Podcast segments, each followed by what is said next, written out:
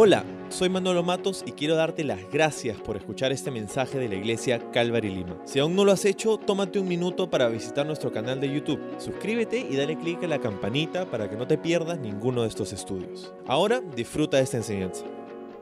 Hola, ¿cómo estás, iglesia? Qué chévere poder conectarnos nuevamente. Quiero darte la bienvenida a un domingo más en línea. Este domingo es especial porque estamos terminando nuestro viaje a través del libro de Hebreos. Así que si tienes tu Biblia a la mano, acompáñame por una última vez a capítulo 13 del libro de Hebreos. Es tan emocionante lo que Dios nos ha estado hablando durante este tiempo. Antes de empezar todo ello, ah, solamente quiero decirte que este domingo, hoy, vamos a tener nuestra, eh, nuestro tiempo de Santa Cena al final de nuestro estudio juntos. Así que si no lo has hecho aún, normalmente lo tenemos los primeros domingos de mes, pero ahora vamos a hacerlo en este tiempo, así que puedes ir corriendo a traer los elementos. Si, si, si no tienes por ahí, puedes reemplazarlo. Este juguito un poquito de jugo, la galleta, para poder participar juntos de este tiempo especial de Santa Cena, al final de nuestro estudio en unos momentos más. Em, pero sabes qué? ¿Quién diría que estaríamos terminando el estudio que empezamos hace 10 meses eh, en el libro de Hebreos de esta manera remota en nuestras casas, viendo de nuestros dispositivos, eh, conectándonos con lo que el Señor tiene que decirnos el día de hoy. Ah, es cierto que este año ha traído grandes sorpresas, grandes retos, grandes dificultades para todos y cada uno de nosotros en el planeta, pero yo estoy agradecido por las formas en cómo Dios ha utilizado su palabra para hablar directamente a nuestro corazón. Yo estoy agradecido por la palabra profética que nos ha traído durante estos últimos 10 meses en el libro de Hebreos me parece increíble cuando miro hacia atrás todo lo que ha pasado en el mundo y las palabras que Dios nos ha dado a través de toda esta temporada ha sido increíble. El libro de Hebreos es un libro que nos habla acerca de Jesucristo como mejor, como superior, como mejor que todo lo que ellos em, podían haber perdido los creyentes que leerían esta carta originalmente, ¿no? Entonces, en medio de esta temporada hay unas cosas emocionantes que estamos planificando como equipo para ahora a fin de año. Este, el próximo domingo espero que nos puedas acompañar para poder eh, tener este tiempo especial de Navidad. Vamos a tener nuestro servicio navideño, nuestro servicio especial por Navidad el próximo domingo, así que acompáñanos, comparte el link con mucha gente para que puedan unirse, escuchar un mensaje especial de la palabra de Dios que voy a compartir contigo ah, acerca de esta temporada navideña en la que nos encontramos. Em, así que eso se viene y vamos a empezar una nueva serie ah, hacia el nuevo año. Estamos planificando un reencuentro alucinante. Estamos agradecidos porque tenemos la oportunidad de volver a reunirnos presencialmente. Ah, estamos como equipo, quiero decirte, antes de entrar al estudio de la palabra de Dios, quiero contarte que como equipo y como iglesia eh, hemos estado y continuamos orando muchísimo por lo que Dios está haciendo en nuestra iglesia particularmente. Le damos gracias a Dios por la oportunidad de poder reanudar nuestras reuniones presenciales que estamos apuntando para el mes de enero. Así que no podemos esperar más, ya vamos a contarte todo lo que tenemos planeado para nuestro reencuentro, eh, Dios mediante, en el mes de enero. Así que hoy día, y ya sin, sin más, vamos a terminar nuestro estudio en el libro de Hebreos capítulo 13. Hemos llamado a toda esta serie que dicho sea de paso puedes encontrar en su totalidad en cualquier lugar en internet donde escuchas prédicas. Eh, YouTube está en, en Spotify, está en iTunes, en SoundCloud, en todos los sitios donde escuchas eh, enseñanzas, puedes encontrar y em, si, quieres revisar los estudios anteriores, si quieres compartirlo con alguien más, puedes hacerlo también. Todo está allí. Hebreos, capítulo 13. Hoy vamos a empezar en el verso 18 y el título para nuestro estudio el día de hoy es El Dios de paz. El Dios de paz. Vamos a orar. Señor, muchísimas gracias por darnos este día, por darnos la oportunidad de congregarnos virtualmente ah, y porque muy pronto podremos hacerlo físicamente nuevamente. Estamos ah, tan expectantes, con tantos anhelos de poder volver a adorarte juntos en un mismo lugar. Ah, y, oramos que esto pueda suceder en el momento en el que eh, tú lo permitas, Señor, tan pronto como en el nuevo año.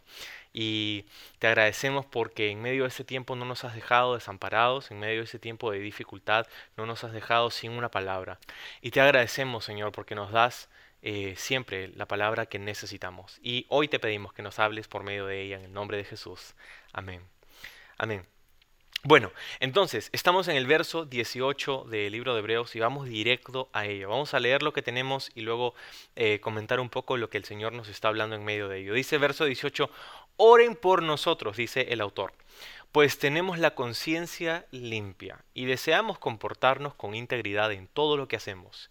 Y oren especialmente para que pueda regresar a verlos pronto. Y ahora que el Dios de paz quien levantó de entre los muertos a nuestro Señor Jesús, el gran pastor de las ovejas, y que ratificó un pacto eterno con su sangre, Él, pues, dice verso 21, los capacite con todo lo que necesiten para hacer su voluntad, que Él produzca en ustedes, mediante el poder de Jesucristo, todo lo bueno que a Él le agrada. A Él sea la gloria por siempre y para siempre. Amén propiamente ahí termina el libro de Hebreos y luego tenemos los últimos versículos que son la despedida. No vamos a leerlos. Verso 22 dice, les ruego, amados hermanos, que hagan caso a lo que les escribí en esta breve exhortación. Trece capítulos el autor considera que son breves, así que yo me siento bien cuando a veces predico mucho, ¿no?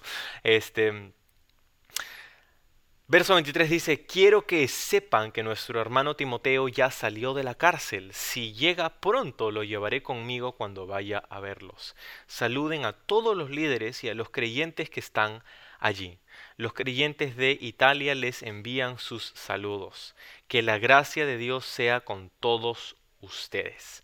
Muy bien, entonces aquí tenemos el final de esta carta increíble, que más que una carta es, hemos dicho en las primeras semanas del estudio de Hebreos hace varios meses atrás, más que una carta es un tratado.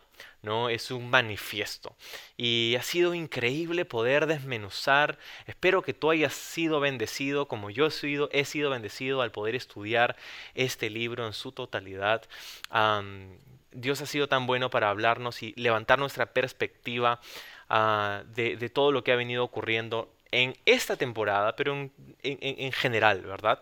Cómo el Señor nos ha venido hablando acerca de la superioridad de Jesús, de haber puesto nuestra fe en Jesús y, y que eso es quizá, lo, no quizá, es lo mejor que hemos podido hacer con nuestra vida. Hemos podido tomar esta decisión de confiar en Jesús, a pesar de que esta fe, este paso de fe, trae retos, dificultades, trae cosas que pueden tratar de desanimarnos y por eso esta carta ha sido escrita a estos creyentes que tenían un trasfondo judío. para poder animarlos en ello. ¿no? Entonces el autor dice, oren por nosotros. Empieza diciendo eso el verso 18. Y, y, sabes qué, me parece increíble lo que vemos aquí, porque habla acerca de la oración el autor está pidiendo a sus lectores, que eran creyentes, que oren por él, por él y sus compañeros de misión, ¿no? Eh, sus colaboradores, sus consiervos en el ministerio. Que tengamos, eh, dice, porque tenemos la conciencia limpia y deseamos comportarnos con integridad en todo lo que hacemos. Entonces, está hablando acerca de la oración y le dice, ok, esto nosotros estamos tratando de hacer lo mejor que podemos. Me encanta eso, dice, tengo, tenemos la conciencia limpia y deseamos comportarnos con integridad en todo lo que hacemos. Y esto es algo que nosotros deberíamos poder decir también. Tenemos la conciencia limpia cuando se trata de servir al Señor, cuando se trata de caminar con Jesús. Y deseamos comportarnos con integridad. Esa palabra me parece increíble, integridad significa no tener doblez, significa ser una misma persona en todas partes, no tener diferentes ah, formas en cómo tratamos a los demás aquí, cómo nos comportamos allá, sino que somos la misma persona, una persona íntegra en todo lo que hacemos. ¿no? Y esto es algo indispensable para aquellos que sirven en el ministerio. En general es definitivamente indispensable para todo creyente en Jesucristo, para toda persona que decide seguir a Jesús, pero especialmente aquellos en un lugar de liderazgo, ¿sí? A tener la conciencia limpia y desear integridad en todo lo que hacen. No quiere decir que es una persona perfecta. El autor no está diciendo yo soy perfecto y por eso me merezco el cielo y el amor y las bendiciones de Dios. Él está diciendo no, tengo integridad porque quiero, eh, Dios está haciendo, ha hecho en mi vida el que yo pueda anhelar lo mejor que es su voluntad y querer hacer lo que Dios quiere que nosotros hagamos, vivir con integridad. Esa debería ser nuestra meta también. Más adelante va a hablar específicamente de qué significa esta frase, la va a desempacar él mismo en unos versículos más que ya leímos, pero vamos a volver a leer en unos, en unos instantes. Entonces, regresando al tema de la oración, dice en el verso 19, oren especialmente para que pueda regresar a verlos pronto. ¿Sí? Entonces, el autor no solamente le pide a sus lectores que oren por él, sino que les da una petición específica y dice que pueda regresar a verlos pronto. ¿sí? Entonces el autor anhelaba ver a sus lectores. Y, me encanta eso, ¿sabes? Porque el autor aquí está enviándoles un mensaje de parte de Dios a través de quizá la tecnología más avanzada que tenían ellos a su disposición, que era una carta, ¿verdad? De, escrita a mano. Ah, y yo estoy seguro que si el autor hubiera podido grabar un video y mandárselos o transmitir en vivo a través de Facebook, estoy seguro que él lo hubiera hecho también. Así que aquí estamos, ¿no? Pero el autor está diciendo, ora por nosotros para que podamos regresar a verlos pronto. Sí, me encanta, eh, bueno, me encanta porque se, se, acomoda mucho a lo que estamos viviendo nosotros ahora, ¿no? Este, nosotros estamos en este momento en los Estados Unidos, mi familia y yo hemos eh, tenido un tiempo, tenemos un tiempo ahora con la familia de mi esposa eh, y estamos, nuestro anhelo es poder regresar en enero para poder reanudar nuestras reuniones presenciales, así que lo mismo que el autor le pide a sus lectores, yo te pido a ti que ores por nosotros para poder regresar pronto. Ese es nuestro plan ah, para que Dios pueda hacer ah, su voluntad en medio de todo esto, ¿verdad? Estamos confiando en la mano del Señor para todas las cosas que, estamos planificando y Dios puede cambiar todo así, ¿verdad? Con esta, este temor de una segunda ola, de que un volver a, cuarentena, oramos que no. Este, pero por eso, justamente, ¿no? Y, lo que quiero decirte en medio de todo esto, que, espero tú y yo podamos em, aplicar a nuestra vida, es que la oración, el autor creía ¿sí? que la oración podía de alguna manera influenciar el resultado de las cosas que pasaban en su vida. Oren para que podamos regresar a verlos pronto. ¿sí? Eh, esto nos, nos habla del hecho que el autor creía en el poder de la oración. Y no en el poder de la oración como tal, sino en lo que Dios hace como respuesta, como respuesta a nuestra oración. Sí, yo no sé cómo tú te sientas acerca de la oración. A veces como creyentes podemos desanimarnos porque oramos por algo y no sucede. No sé si alguna vez te ha pasado, estoy seguro que sí. Ah, has orado por algo y, no pasa nada y parece que no cambia nada y eso te desanima y dices, bueno, ya entonces mejor no oro y, y, puedes desanimarte de esa manera. Pero ojo, la oración nunca eh, tiene como propósito principal el que Dios haga lo que tú quieres.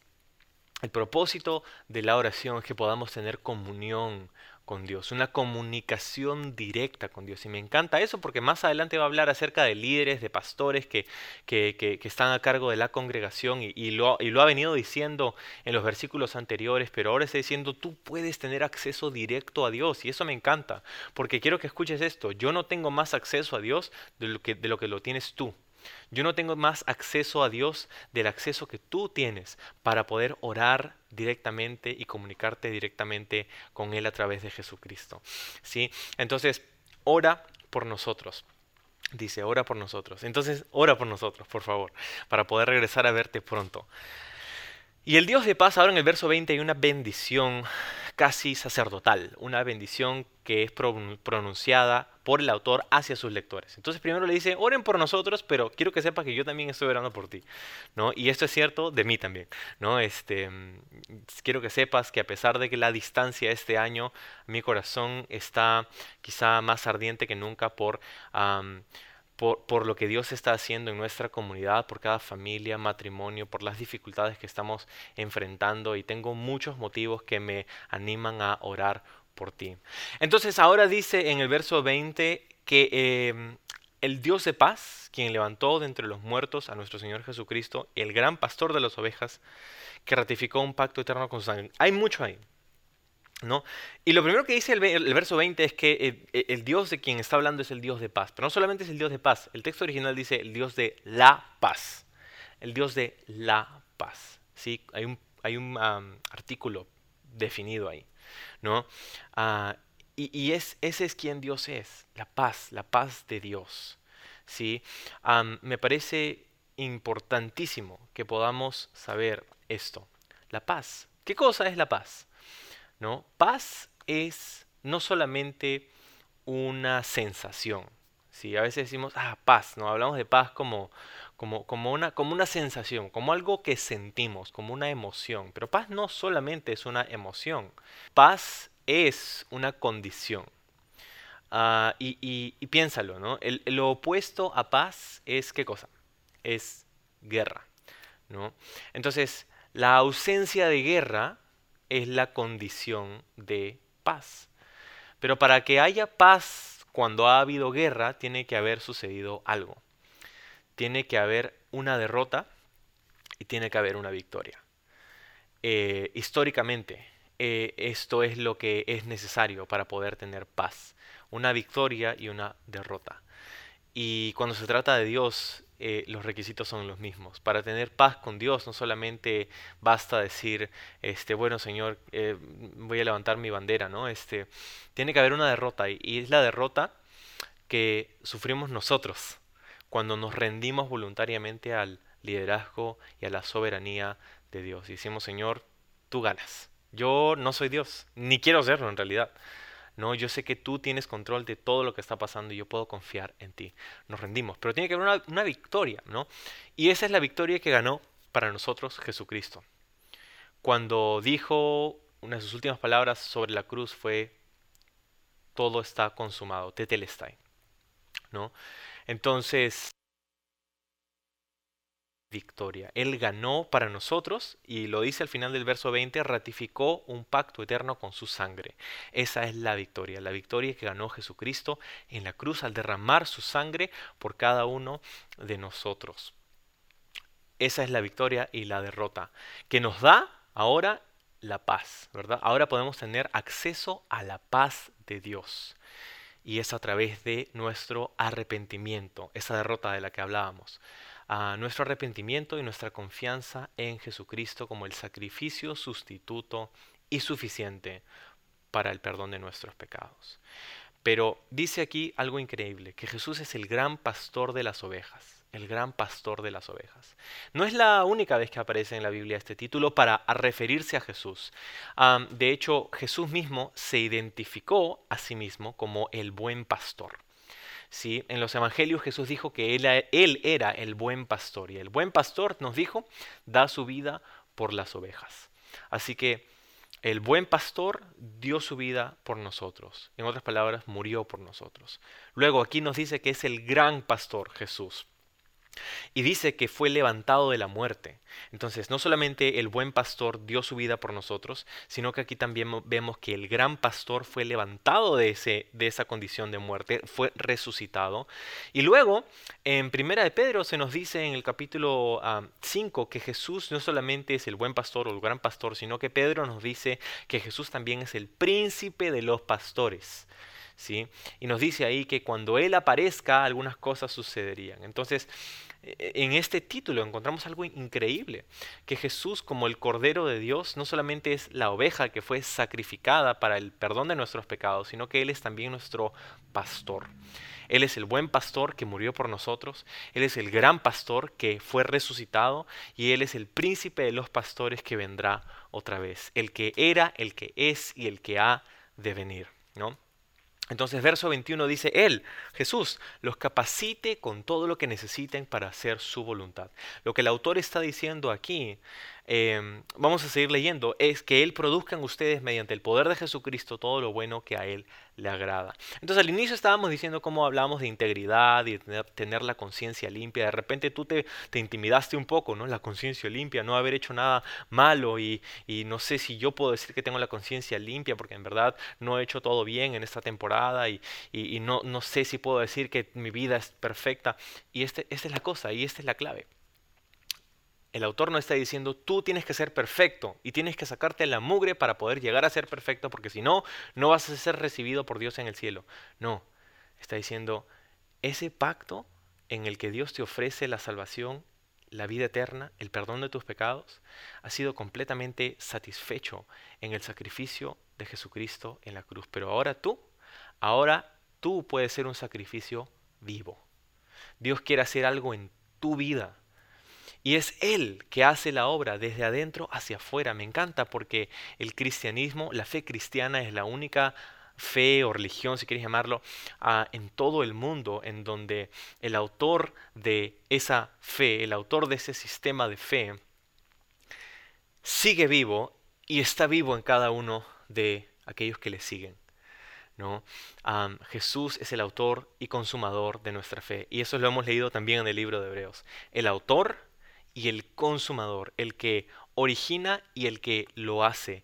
Él hace esa obra en nosotros. Entonces, si tú estás luchando con condenación, con que no tienes una conciencia limpia, con que de pronto no estás donde quisieras, tengo que decirte que es Jesús el que hace la obra en ti. Entonces, nuestro enfoque y nuestro énfasis no debería estar en cambiar nuestro comportamiento, sino en acercarnos cada vez más a Jesús.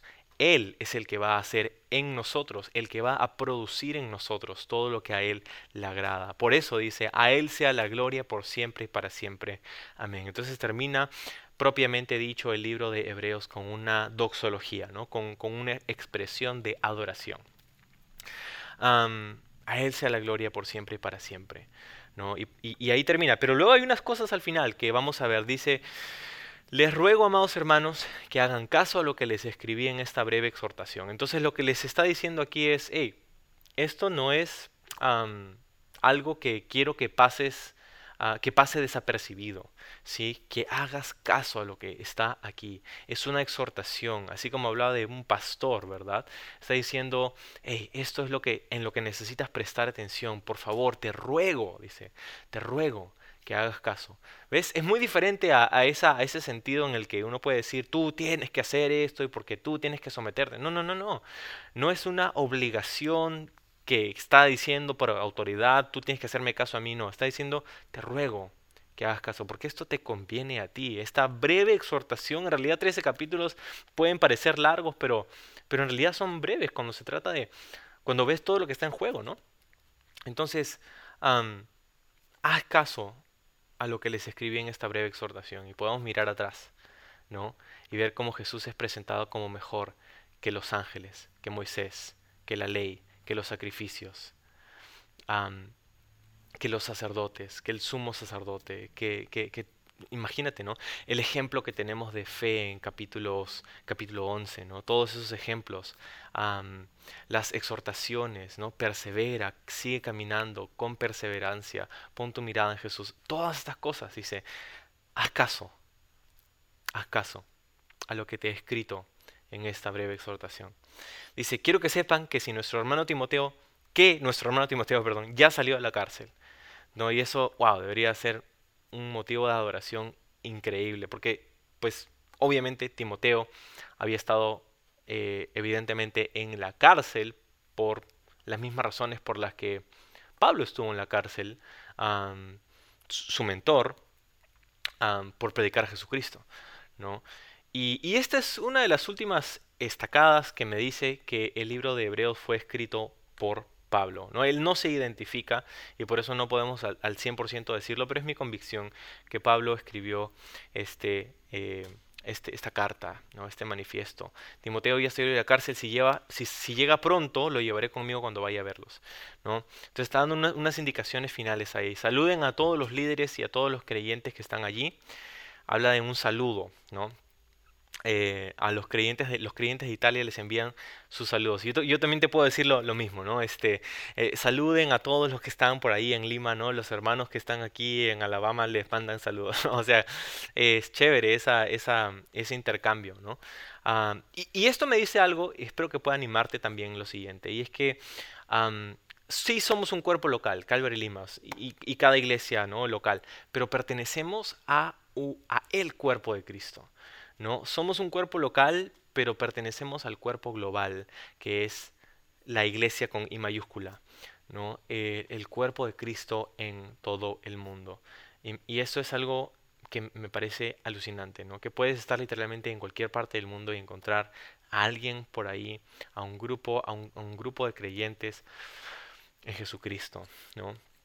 Y, esa, esa, comunión que hay que sobrepasa las fronteras, que sobrepasa incluso las cosas que nos dividen. Y eso es algo que quería, con lo que quería terminar diciéndote, es que esta, esta unión que puede haber entre personas que son tan diferentes, de contextos tan diferentes. Tenemos a personas de Italia mencionadas aquí y tenemos personas de Judea, de Jerusalén mencionadas aquí en esta carta y, son vistos como un solo cuerpo. Me encanta esa unidad que solamente puede haber en el cuerpo de Cristo a través de la obra que Dios hace en nosotros.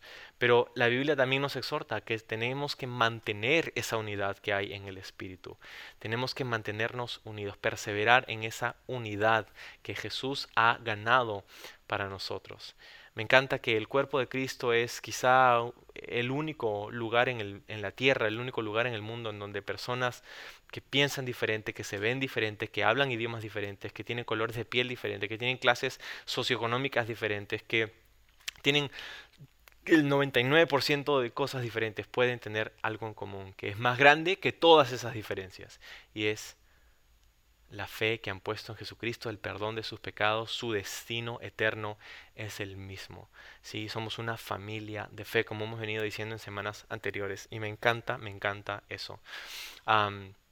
el, el, pastor que fundó el movimiento de Calvary Chapel, al que nosotros pertenecemos, el pastor Chuck Smith, él solía decir, cuando estaba aún eh, vivo, eh, decía que mientras más espiritual eh, llegaba a ser él, menos divisivo era. ¿no? Eh, y me encanta eso, porque mientras más crecemos espiritualmente, más se van borrando esas líneas de división carnales y humanas que nosotros a veces hemos dibujado ah, para separarnos de ciertos grupos con los que quizá mm, em, no tenemos ah, cosas en común. ¿No? Em, pero me encanta que en Jesús tenemos algo en común que es mucho más grande que todo lo que podemos tener de diferente. Y me encanta que la familia de la fe cristiana es una familia llena de personas diversas y hay cristianos en todos los colores, tamaños, sabores, ¿no? Este, pero tenemos algo en común, que es nuestra fe en Jesucristo como nuestro Señor y nuestro Salvador, como el único mediador entre Dios y los hombres. Y finalmente dice que la gracia de Dios sea, sea con todos ustedes y esta despedida es Ah, única de Pablo en el Nuevo Testamento. Ningún otro autor del Nuevo Testamento se despide así.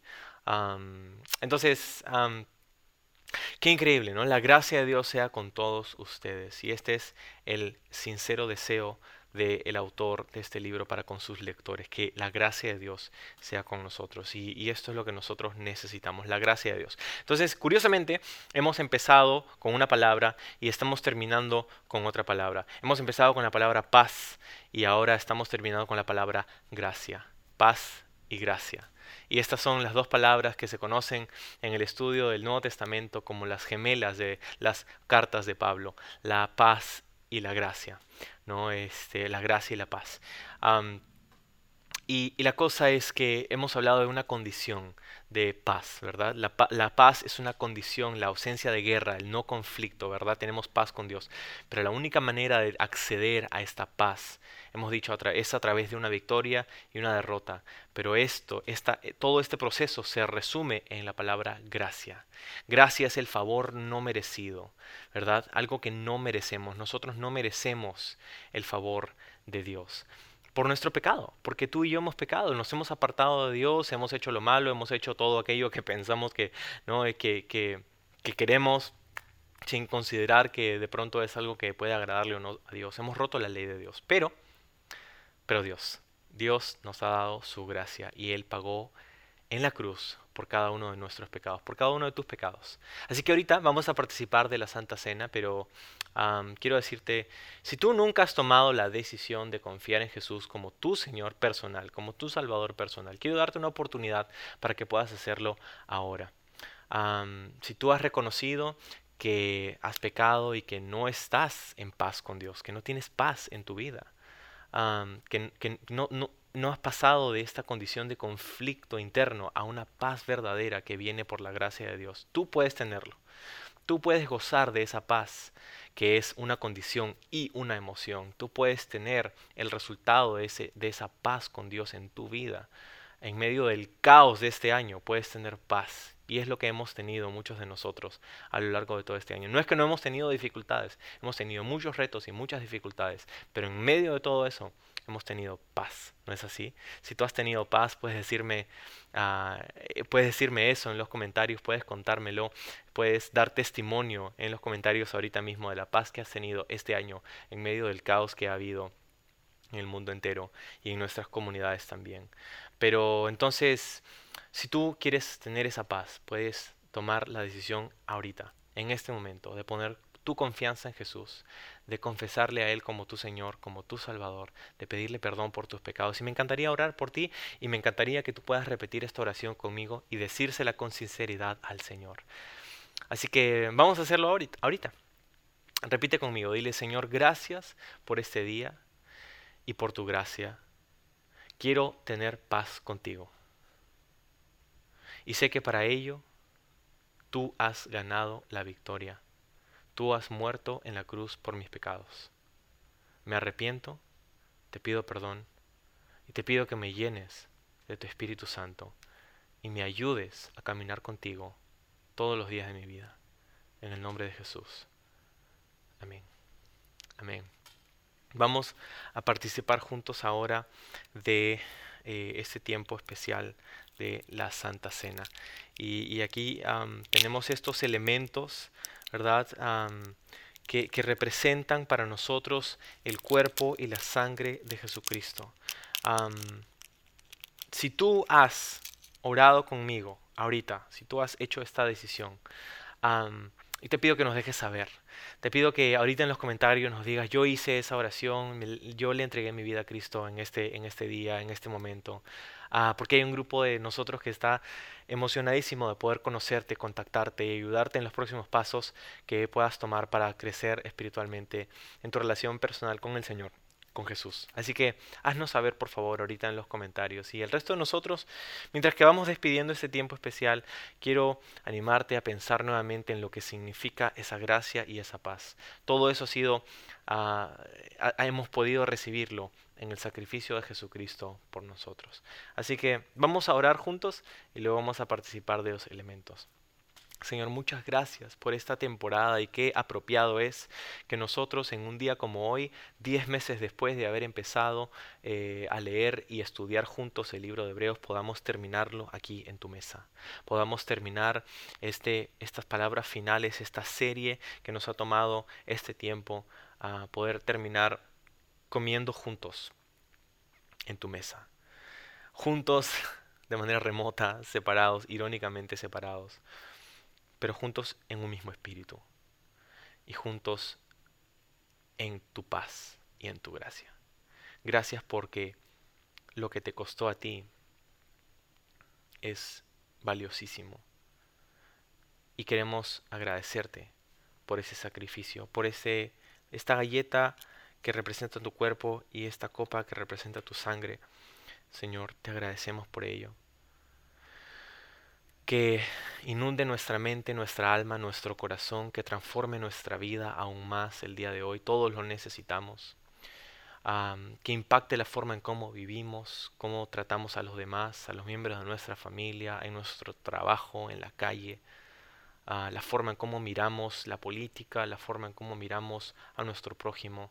Señor, que transpire esta verdad hacia todo nuestro, toda nuestra vida. Gracias Señor y participamos juntos a una sola ah, voz, al unísono de este momento especial. ¿Participamos juntos?